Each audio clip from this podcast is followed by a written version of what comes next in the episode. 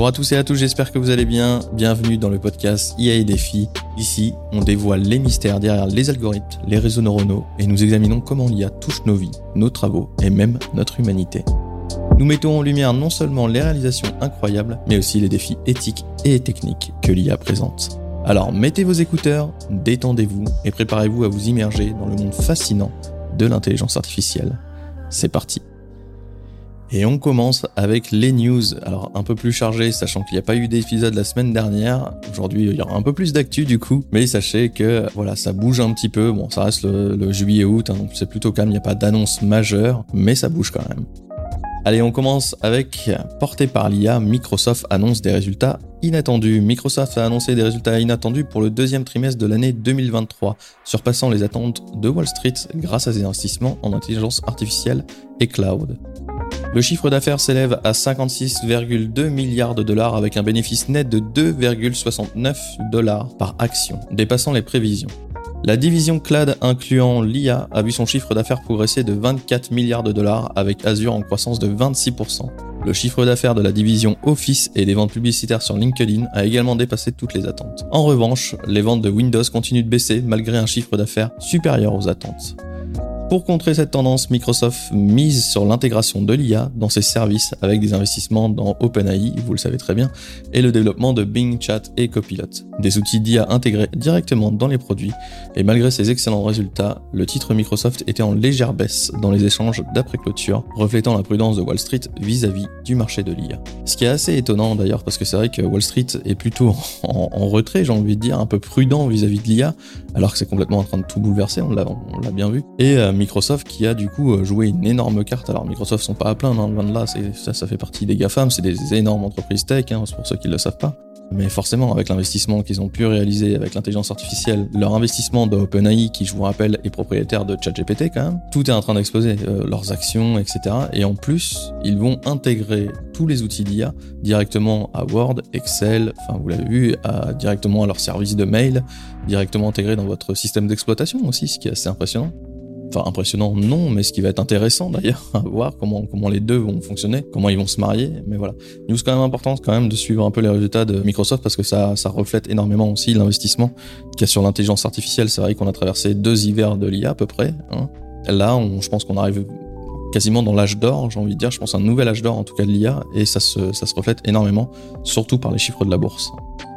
Allez, deuxième actu, pour s'autoréguler, les quatre géants de l'IA lancent une nouvelle organisation. Donc OpenAI, Google, Microsoft, on vient d'en parler, et Anthropic ont annoncé la création de Frontier Model Forum, une organisation dont l'objectif est de promouvoir le développement responsable de l'intelligence artificielle. Cette démarche d'autorégulation intervient dans un contexte où l'UE et les États-Unis réfléchissent à la régulation de l'IA.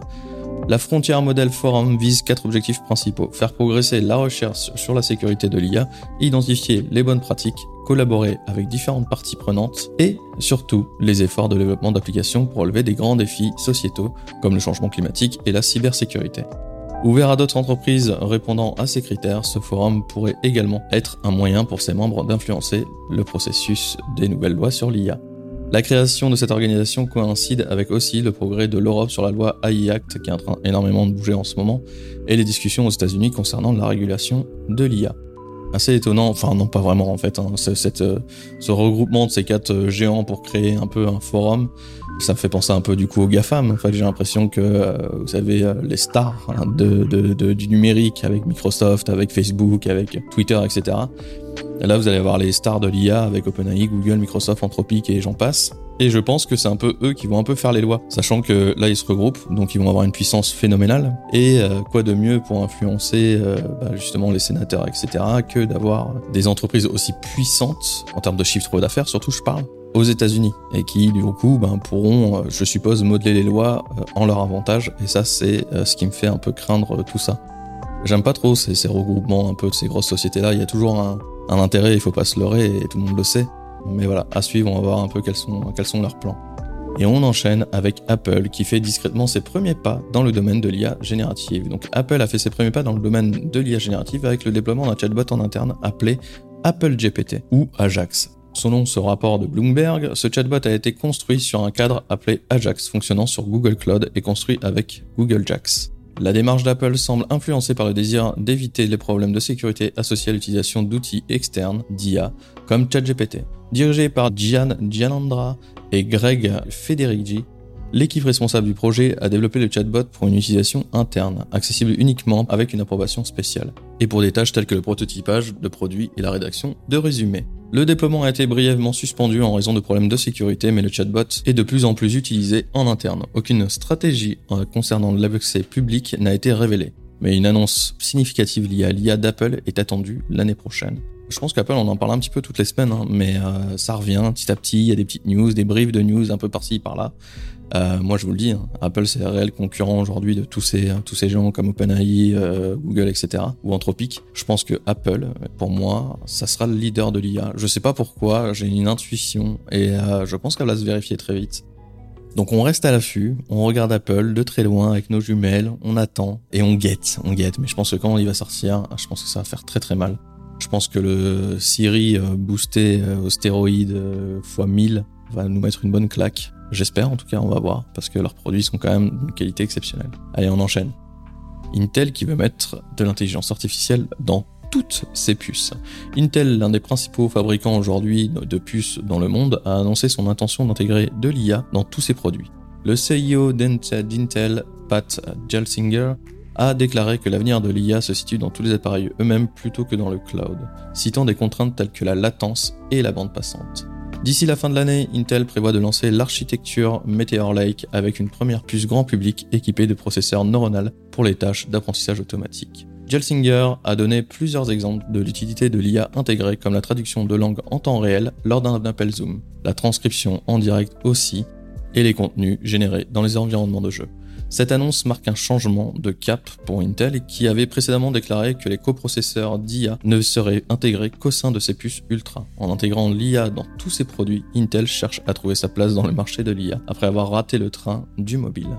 La décision reflète également une tendance plus large dans l'industrie avec d'autres sociétés comme AMD, Apple et Qualcomm qui ont également intégré des coprocesseurs IA dans leurs puces. L'approche d'Intel pourrait avoir un impact important sur la manière dont l'IA est déployée et utilisée en favorisant des solutions locales plutôt que des solutions basées sur le cloud. Cela pourrait également offrir aux utilisateurs plus de contrôle et de flexibilité dans l'utilisation de l'IA tout en ouvrant de nouvelles opportunités pour les entreprises qui cherchent à exploiter la puissance de l'IA sans dépendre entièrement du cloud eux aussi. Grosse annonce, hein, grosse annonce d'Intel. De fait de, maximiser euh, l'intelligence artificielle sur toutes leurs puces, effectivement, on va le rendre accessible au grand public et aux entreprises, surtout, parce que c'est là où ça va être utile. Et effectivement, on se rend pas compte, mais quand on essaye de traduire en temps réel, comme on a pu le voir dans les démos de, je sais plus, je crois que c'était Google qui faisait ça, de traduire en temps réel une conversation en modifiant ben, le ton, la parole, le mouvement des lèvres aussi d'ailleurs, ben, ça demande une capacité de calcul qui est phénoménale.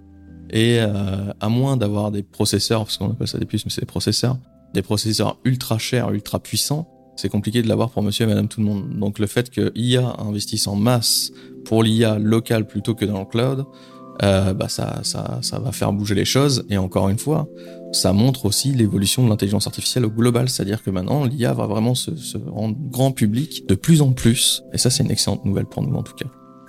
L'intelligence artificielle au cœur de la transformation durable des bâtiments. Les bâtiments qui sont responsables de 40% des émissions mondiales de carbone, ce qui est énorme, et le secteur qui fait face à un taux de rénovation insuffisant pour atteindre la neutralité carbone d'ici 2050.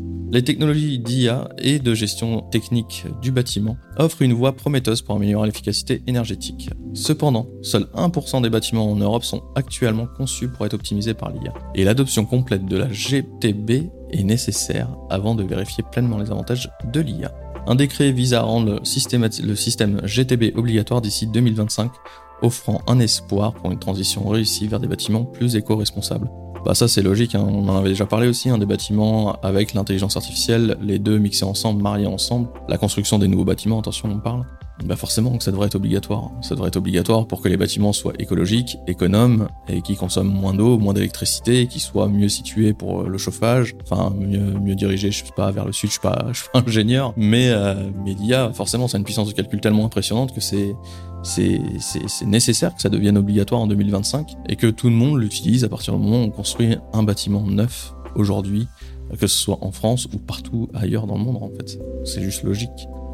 L'Union européenne qui met le paquet pour produire des semi-conducteurs. L'UE a lancé un programme d'investissement de 43 milliards d'euros pour stimuler la production de semi-conducteurs en Europe. L'objectif est de doubler la part du marché mondial de l'UE en faisant passer de 10 à 20% d'ici 2030. Cette initiative vise à renforcer l'industrie européenne des semi-conducteurs tout en réduisant la dépense aux fournisseurs étrangers. Plusieurs facteurs motivent cette décision, notamment la course mondiale dans le domaine des semi-conducteurs, illustrée par les investissements massifs des États-Unis et de la Chine. De plus, la crise du Covid-19 a mis en évidence la vulnérabilité de l'Europe vis-à-vis de l'approvisionnement étranger en composants essentiels. Le plan européen comprend une double vocation, attirer davantage d'investissements et stimuler la recherche sur le continent, tout en préparant l'UE à d'éventuelles futures pénuries de semi-conducteurs. Des entreprises telles qu'Intel construisent déjà de nouvelles installations en Europe.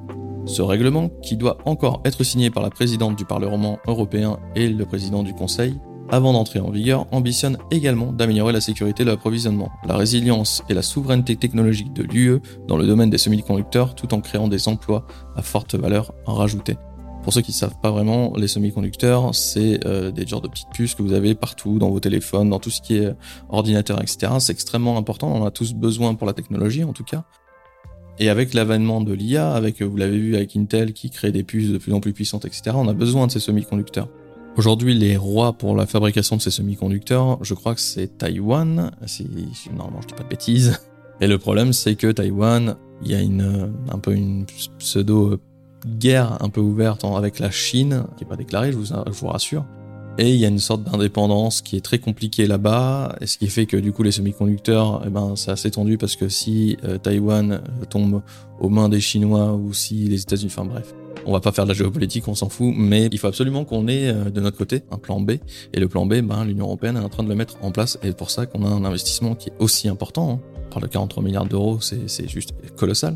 Mais euh, c'est pas pour rien, c'est euh, aujourd'hui pour avoir des, gigafactories aujourd'hui de, de semi-conducteurs en Europe et ne plus dépendre justement ben, des pays étrangers qui ont une situation un peu tendue. Allez, rapide détour avec l'open source à l'épreuve de l'AIA Act. Les principaux acteurs de l'open source appellent à plus de soutien des législateurs. Donc l'AIA Act, adopté par le Parlement européen, a suscité euh, des nombreuses préoccupations parmi les principaux acteurs de l'open source, dont Eugene Elutter.ai, GitHub et bien d'autres, hein, je les ai pas tous mis, mais ces organisations ont appelé à un soutien accru de l'open source dans le cadre de la réglementation de l'IA en Europe exprimant ses inquiétudes que le texte actuel impose un fardeau substantiel à la recherche non commerciale et communautaire. Avec elles, elles ont proposé donc une recommandation pour équilibrer la réglementation avec la valeur de l'open source, soulignant l'importance de soutenir l'innovation tout en régulant les risques associés à l'IA. En gros, l'IA, qu'est-ce que c'est? C'est un genre de pacte de loi européen qui essaye d'encadrer en tout cas l'intelligence artificielle.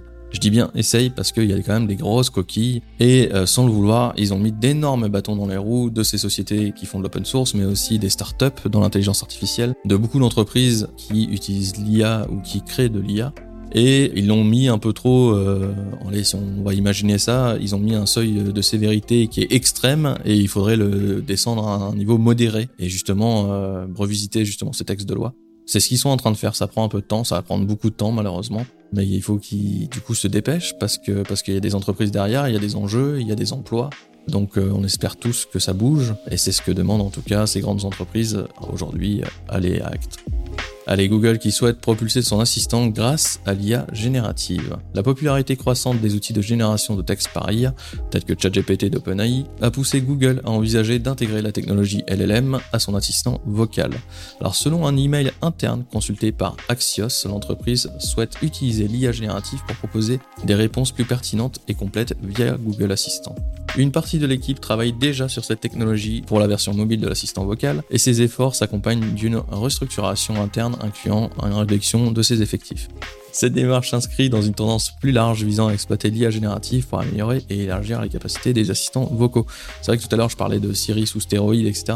Beaucoup de gens me posent la question d'ailleurs pourquoi euh, Siri, pourquoi Google, pourquoi Alexa n'ont toujours pas euh, bénéficié justement de ces IA, bénéficié de ces LLM qui, ont, qui sont sortis au grand public depuis euh, bah, une année maintenant, quasiment. C'est assez simple. Je vous rappelle que ces IA ont beaucoup de défauts, mine de rien, ça se voit pas trop, mais elles ont énormément de défauts. Elles ont des hallucinations, elles peuvent répondre complètement à côté de la plaque elles peuvent dérailler, hein, c'est-à-dire qu'on des fois on n'est pas totalement maître de leur réponse.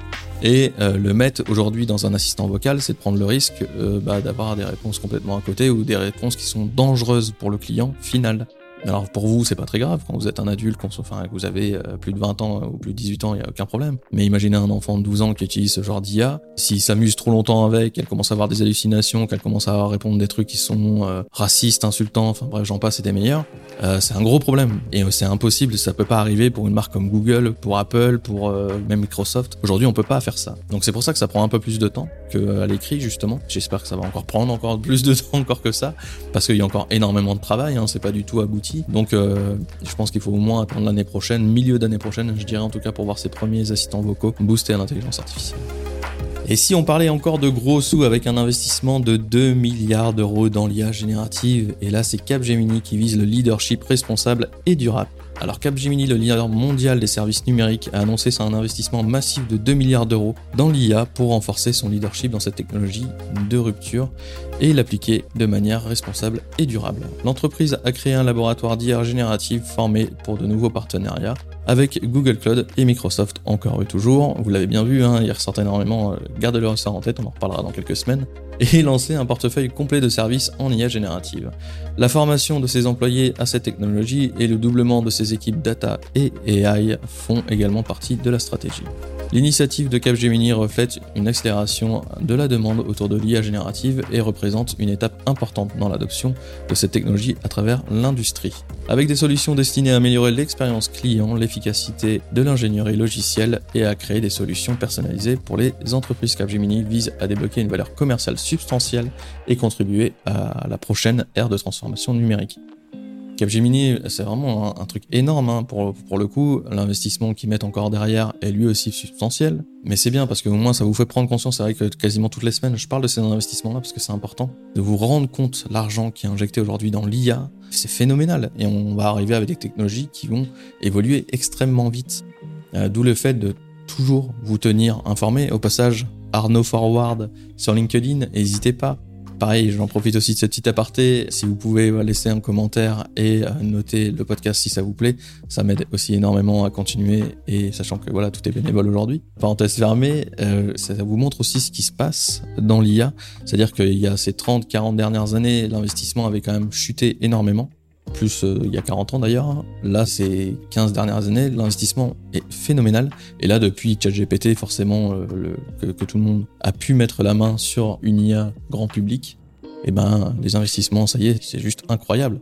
Incroyable. Et on va se retrouver vraiment avec des technologies d'IA dans l'industrie, dans vos bureaux, dans vos PME, euh, vous tout seul derrière votre bureau. Enfin, c'est vrai qu'on le voit partout. Enfin, vraiment, on le voit vraiment partout. dès qu'on ouvre les journaux, etc., on parle d'IA. Euh, ça va se calmer, voilà, c'est normal, c'est comme l'apparition d'Internet, c'est comme l'apparition de l'ordinateur. Mais il faut le savoir. Et euh, encore une fois, hein, formez-vous les amis, n'oubliez pas, euh, dès que vous pouvez, d'aller chercher de l'information, c'est ce qui est le plus important pour vous et votre carrière. La ruée vers l'or bleu en Europe, l'Europe fait face à une crise de l'eau sans précédent, exacerbée par des périodes de sécheresse et le changement climatique. Des industries sont contraintes de fermer ou de détourner l'eau et des manifestations éclatent à cause des pénuries comme en Espagne. Néanmoins, des startups technologiques européennes telles que Orbital System en Suède, Shape en Belgique et Constellar en Allemagne innovent avec des solutions pour économiser l'eau et optimiser la consommation dans les domaines du quotidien et de l'agriculture. Bien que l'investissement dans ces technologies reste faible, il y a des signes d'espoir avec un doublement des investissements en capital à risque et des fonds spécialisés qui relèvent justement les levées de fonds importantes, indiquant une prise de conscience et un potentiel de croissance dans ce secteur crucial. J'adore l'article qui parle d'une prise de conscience des fonds d'investissement, ils s'en tapent royal, ce qu'ils veulent c'est faire de l'argent et du coup, bah, rien de mieux que d'investir dans l'IA et en plus dans l'écologie, deux, deux secteurs en ce moment qui ont le vent en poupe alors tant mieux pour nous, attention, hein, je dis pas que c'est mauvais, loin de là. Excellent, excellent. Investissons dans, l'écologie. Euh, je suis à 1000% pour, mais il faut arrêter de sortir un drapeau en disant euh, ça y est, je suis un fonds d'investissement, j'injecte des millions et des dizaines de millions dans des startups parce que je suis écolo et parce que j'ai envie de sauver le monde. C'est surtout parce que tu envie de tripler ou quadrupler ton investissement de départ et c'est surtout ça qui t'intéresse en tant que fonds d'investissement. Oublions pas ça et euh, félicitons que, enfin, faut féliciter quand même ces startups qui elles ont des projets qui sont euh, qui sont quand même très très sympas. Et en parlant de sympa, parlons un petit peu moins sympa. L'armée de l'air américaine réalise un vol d'essai réussi avec un drone sans équipage piloté par l'IA. Donc le 25 juillet 2023, l'armée de l'air américaine a réussi un vol d'essai dans un drone sans équipage, le XQ-58A Valkyrie pour ceux qui veulent euh, faire des recherches, piloté par une intelligence artificielle a effectué au complexe d'essai de formation d'Eglin en Floride ce vol de 3 heures avec pour objectif de tester un cadre de sécurité multicouche et de démontrer la capacité d'un agent IAML à résoudre les problèmes tactiques et pertinents lors d'opérations aériennes. Le développement de cette technologie marque une étape cruciale vers des véhicules aériens de combat sans pilote capables de soutenir et de suppléer justement efficacement les pilotes humains. La réussite de cette mission s'inscrit dans le cadre du programme Skyborg de l'USAF qui vise à développer des drones en tant qu'ailerons non réutilisables pour les avions de combat pilotés. Les deux premiers drones furtifs XQ-58 Valkyrie, conçus pour avoir une portée de 1500 miles nautiques et une vitesse maximale de Mach 09, ont été livrés en novembre 2022. La FRL continue d'affiner les algorithmes de contrôle grâce à des simulations, des tests en boucle et des opérations d'essai au sol. Ce vol réussi signale l'entrée dans une nouvelle ère de drones de combat combinant l'innovation technologique et l'application tactique dans les opérations militaires modernes. Et forcément, on en revient euh, à l'armée, hein. on en avait déjà parlé effectivement, donc là c'est le cas. Aujourd'hui, on a des drones du coup qui sont pas pilotés ni par un humain ni commandés par qui que ce soit, c'est l'IA qui est utilisée.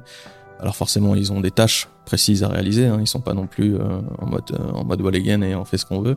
Mais euh, du coup, il y a quand même un drone qui a volé quasiment plus de 3 heures seul.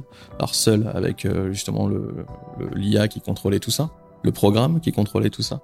Donc c'est impressionnant, un peu effrayant parce qu'il faut se rappeler aussi que l'Angleterre sont en train de fabriquer une sorte d'avion de chasse aussi qui devrait sortir en 2035, sans pilote aussi et équipé de drones, euh, pareil, de drones qui peuvent être déployés depuis euh, directement l'avion de chasse. Donc on a l'impression de vivre dans un film de science-fiction là en ce moment. Et en parlant de science-fiction, les figurants d'Hollywood craignent que l'IA ne fasse à terme disparaître leur métier. L'émergence de l'intelligence artificielle dans l'industrie du cinéma, en particulier l'utilisation de doublures numériques, inquiète les acteurs et actrices d'Hollywood. Des acteurs comme Alexandria Ru, alors Rubalcaba, excusez-moi, je la connais pas, qui a été scanné pour créer des doublures numériques pendant le tournage de la série WandaVision, craignent que cette technologie ne mette en danger leur métier. La pandémie ayant euh, limité le nombre de personnes sur les plateaux, la création de doublures numériques est devenue une solution pour constituer des foules en arrière-plan des séquences. Face à cette situation, le syndicat des acteurs hollywoodiens, le SAG-AFTRA, a réclamé un cadre légal pour prévenir justement de toutes ces dérives. Le syndicat demande qu'il y ait le droit de reproduire numériquement la voix ou le physique d'un artiste soit négocié avec la personne concernée. Cette initiative vise à protéger les droits et la rémunération des acteurs des actrices dont les images peuvent être utilisées de manière numérique en garantissant que ces droits soient accordés et utilisés de manière équitable. J'irai même un peu plus loin parce que je pense qu'il ne faut pas oublier aujourd'hui qu'avec l'IA on peut même créer euh, des personnes qui n'existent pas hein, entièrement et les faire jouer euh, dans des films. Alors ça demande pour l'instant des process qui sont compliqués. Aujourd'hui on parle, voilà, ça, ça reste des ingénieurs en intelligence artificielle qui gèrent ça. C'est pas encore accessible au grand public, mais on s'en approche un petit peu quand même. On s'en approche un petit peu.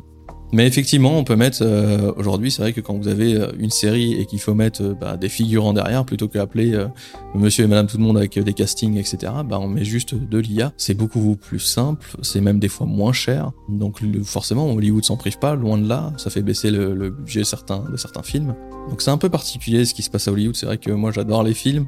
Est-ce que je suis prêt à regarder des films joués par des IA Non, parce que parce que j'ai pas envie. J'ai envie de voir un humain. Moi, quand je regarde un film, après, voilà, c'est un, avis personnel, mais par contre, euh, je suis sûr que si on me dit pas que c'est une IA qui joue, j'aurais du mal à, savoir si justement c'est numérique ou si c'est euh, réaliste, si c'est vraiment un, un humain de, de, chair et d'os qui est derrière et qui joue. Donc on verra, on verra ce que ça donne. Et on finit avec la good news, forcément, la good news comme d'habitude, l'IA qui pourrait aider les radiologues dans le dépistage du cancer du sein. Une étude réalisée en Suède a publié dans le Lancet Oncologie révèle que l'IA pourrait contribuer à réduire la charge de travail des radiologues dans le dépistage du cancer du sein. Le chercheur en divisé environ 80 000 femmes en deux groupes, l'un dépisté de manière classique par deux radiologues et l'autre examiné d'abord par une IA puis par un seul radiologue. Les résultats montrent que le groupe assisté par l'IA n'a pas enregistré de moins bonnes performances et a même détecté légèrement plus de cancers ce qui pourrait potentiellement réduire de moitié la charge de travail des médecins. Cependant, il est trop tôt pour conclure l'utilité réelle de l'IA dans ce domaine, il faudra plusieurs années pour déterminer si c'est aussi efficace qu'un double avis humain. De plus, ces premières données soulèvent des questions sur le risque de surdiagnostic, la détection de liaisons qui n'auraient pas évolué en cancer dangereux sans traitement. Le cancérologue Nero Segnan a souligné la nécessité justement d'interpréter les résultats avec prudence tout en reconnaissant leur caractère prometteur. là pareil, hein, c'est fou. Hein. C'est-à-dire qu'on arrive quand même à une, époque où euh, c'est d'abord un ordinateur, d'abord un programme qui va analyser les images et qui va détecter ou non des cellules cancéreuses, etc. J'ai mis cette news volontairement parce qu'on en avait déjà parlé des radios et de l'IA, parce qu'il y a cette précision qui dit qu'il faut faire attention au surdiagnostic. Alors je suis pas médecin, je vous l'ai promis et j'espère avant la fin de l'année vous faire une émission spéciale justement sur la médecine et l'intelligence artificielle avec des experts. Mais euh, le surdiagnostic, le problème c'est qu'effectivement il y a des petites lésions qui euh, voilà sont, sont bénignes et euh, n'auraient mené à rien, vont mener à des chirurgies etc. Alors que si on la laissait tranquille, rien n'aurait n'aurait bougé à ce niveau-là. C'est ce que j'ai compris en tout cas. Donc c'est que du bonus. Vraiment, moi je pense que je pense que à la rigueur il faudrait d'abord faire passer par une IA et puis s'il faut deux avis de médecins aujourd'hui, ben prenons quand même les deux avis de ces médecins radiologues. Ça ne coûte rien. L'IA, je pense que ça les aide à aller plus vite et ça les aide aussi à voir peut-être euh, des choses qu'ils ne pourraient pas forcément voir euh, au premier coup d'œil ou même au deuxième du coup et laisser quelque chose passer. Enfin, je ne sais pas. Je suis pas assez expert là-dedans, mais en tout cas, je trouve que la news est belle et, euh, voilà. En tout cas, IA et défis, c'est terminé. J'espère que vous avez passé un bon moment en ma compagnie. C'est vrai que c'était un peu plus long que d'habitude. C'est pour ça que j'ai laissé passer deux semaines pour charger un peu les news parce que c'était un peu, un peu plus léger que d'habitude. En tout cas, ça bouge quand même. Nous, on se retrouve pas la semaine prochaine, mais la semaine d'après. Pareil, je vais laisser passer 15 jours pour vous donner un maximum de news. Dans tous les cas, portez-vous bien. Profitez de, de, de ces beaux jours qui arrivent, de vos vacances, de votre famille et surtout, restez curieux.